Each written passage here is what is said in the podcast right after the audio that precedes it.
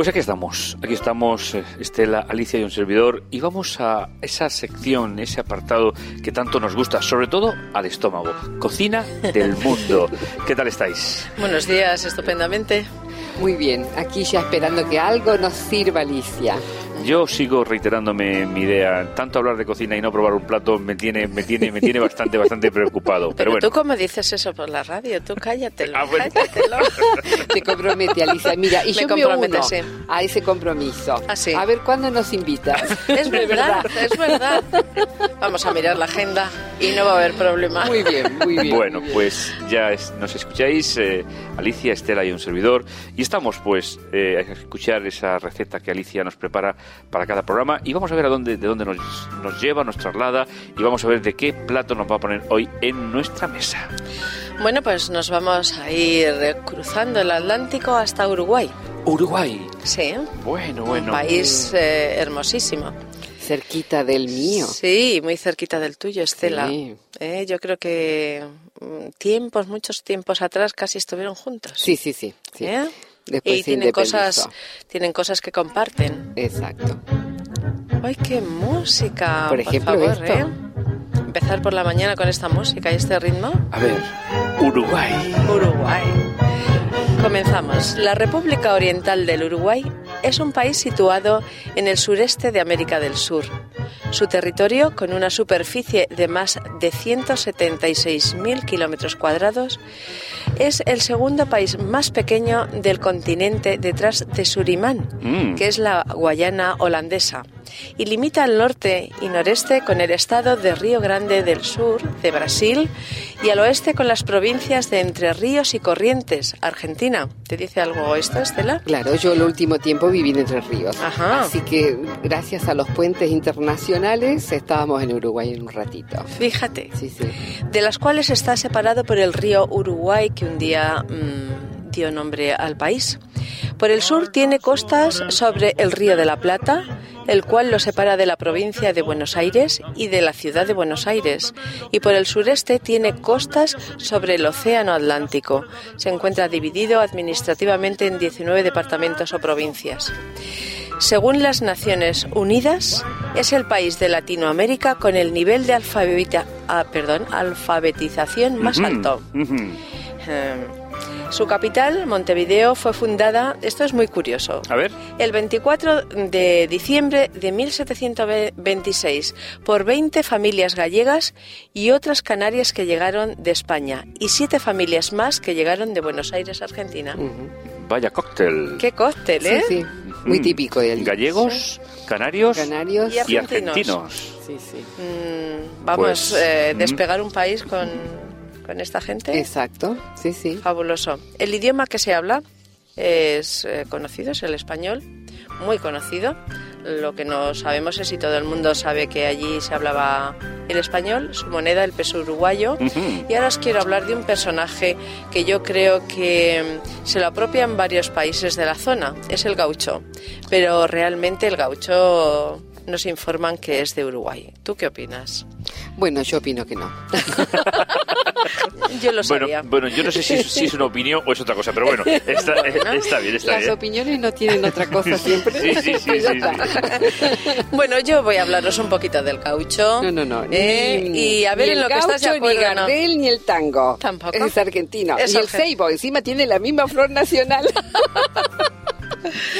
Bueno, dice que la mezcla de la raza indígena y la raza española crearon el habitante solitario, amante de la libertad y sin ningún destino que era el gaucho.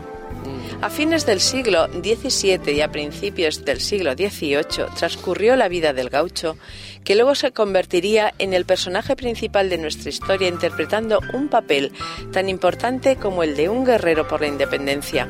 La pregunta de todo uruguayo es, ¿qué seríamos sin el gaucho? Por ejemplo.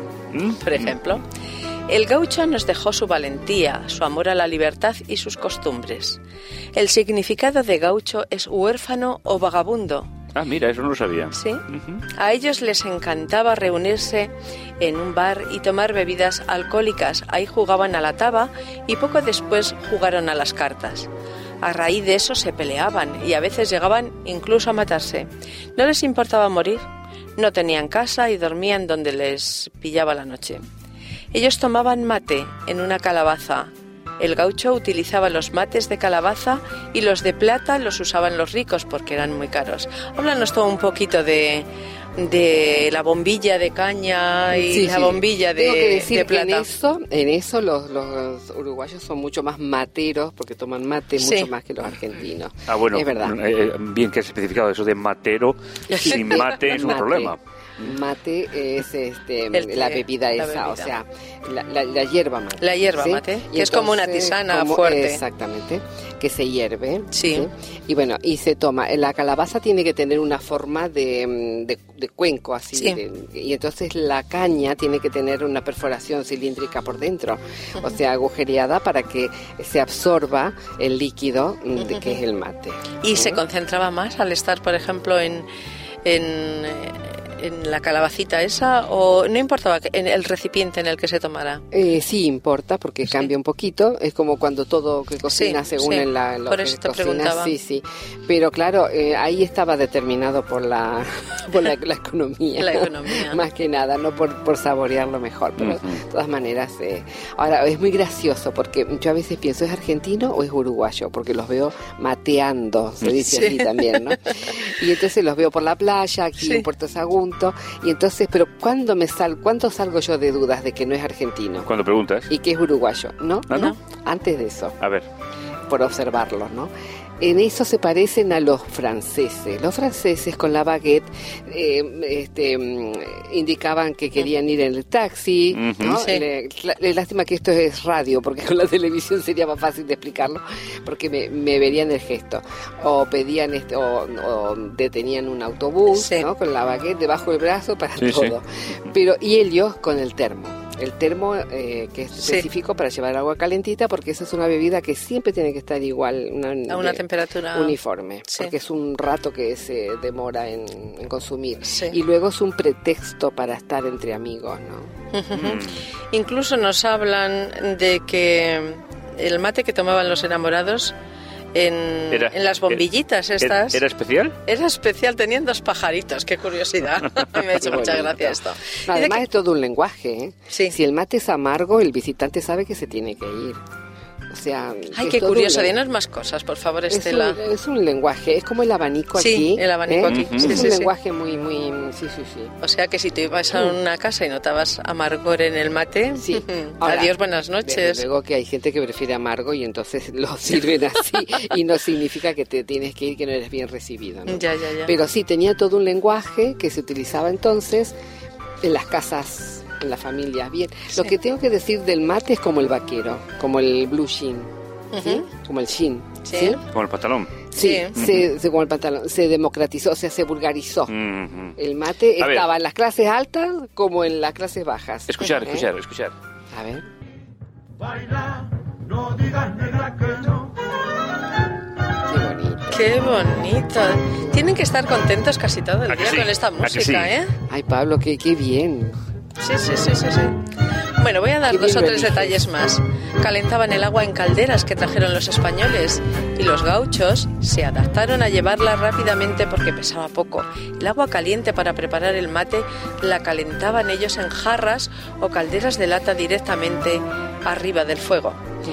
Y nos despedimos del gaucho en 1904. Se unió a la sociedad y quiero decir que el gaucho nunca más perteneció a la población errante.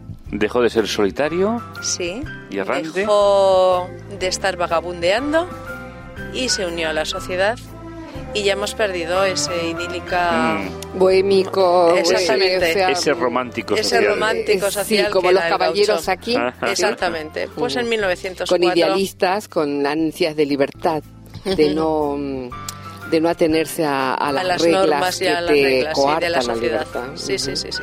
Después está el gaucho en Brasil, o sea, el gaucho Sí. con acento. O sea, que tampoco es patrimonio de Uruguay.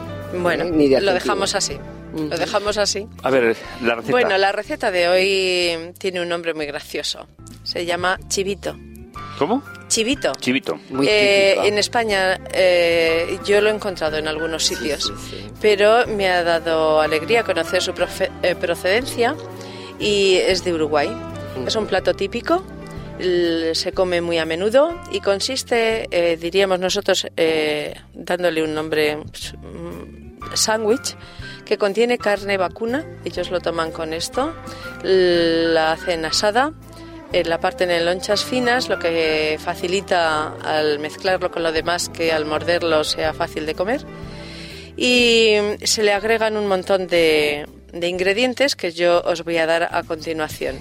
Lo que más me ha llamado la atención es que se come, es un plato bomba para mí. Eh, en un plato el sándwich este eh, rodeado de patatas fritas Sí. que me encantan y la verdad es que pienso que tiene que ser exquisito. Os voy a dar los ingredientes, como siempre para seis personas. Eh, seis huevos duros, un bote de pimientos rojos asados, seis tomates medianos, una lechuga, 12 lonchas de queso mozzarella, 12 cortadas de pan integral de sándwich, eh, porque si podéis vosotros hacer el pan integral, que muchas de nuestras hermanas sabemos que hacen un pan exquisito, pues 12 cortadas de ese pan, un bote de mayonesa, un bote de carne vegetal y 2 kilos de patatas para freír. Mm. Eh, como veréis, he puesto 2 kilos de patatas para Hombre, 6 yo- personas. yo- es un plato combinado, Yo tengo, ¿no? tengo que reconocer que a mí la patata frita no es una de las cosas que más me llama la atención. A los niños sí. Pues yo os tengo que Seguro. decir que en mi familia la patata frita ha sido... Yo desde niña veía a mi hermano el mayor, eh, que me lleva un- bastantes años, y ya era un hombre, eh, desayunar muchos días un plato de patatas fritas que le hacía mi madre. Vaya. Y yo luego cuando tuve los hijos pequeños les mandaba aquí al colegio y para desayunar les mandaba con un plato de patatas fritas y un tazón de leche con granola, lo que venían súper alimentados. O sea que en mi casa las patatas fritas eh, no hemos hecho pereza nunca las No, madres en ¿verdad? Y se ve por todos lados. La Sí, patata frita. es la patata que- frita es un Ujú. acompañante. Sentimos que no te guste, Pablo. No, no, no. No, Pero- tampoco es bueno. No, no he, no he dicho que no me guste, sino simplemente Pero- que, no, que no me apetece así decir, mira, pon- no, cuando me las pone me las como, está bien, Sí. pero no es un plato que, que me hayan acostumbrado a, a, A tomarlo. utilizarlo. Mm, Qué suerte. Sí, porque la verdad a mí En- es que yo las veo y me llaman la atención nutricionalmente, qué muchísimo. suerte. Sí, sí, sí, sí, sí. Bueno, pues os voy a decir la forma de hacer, es muy sencillo. Mientras eh, hacemos las patatas fritas, que no os voy a decir cómo se hacen porque cualquier ama de casa o caballero que sea aficionado a la cocina sabe hacer un plato de patatas fritas, las pelamos, las lavamos, las cortamos en tiritas y las ponemos a freír, pues eh, eh, empezamos a preparar los chivitos. ¿eh? Eh, la primera rebanada de pan la ponemos de base, la untamos de mahonesa.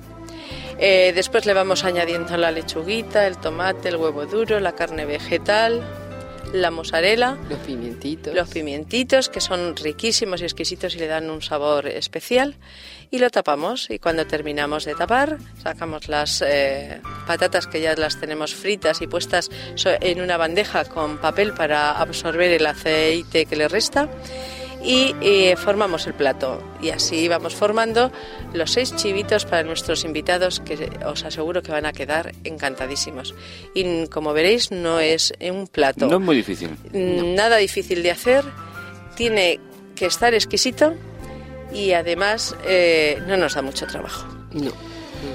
Así que Pues- deseo que mm, lo disfrutéis. Pues invitamos a nuestros eh, oyentes a que lo hagan Sí, sí. y que nos cuenten cómo les ha salido ¿eh? y, y lo Mm, rico que está. Si veréis con qué mirada ha dicho eso Pablo, me siento aludida totalmente. Bueno, bueno, queridos amigos, ha sido un Pues placer un día más Nos escuchamos. estar ¿vale? con vosotros. Hasta el próximo día. Adiós. Adiós.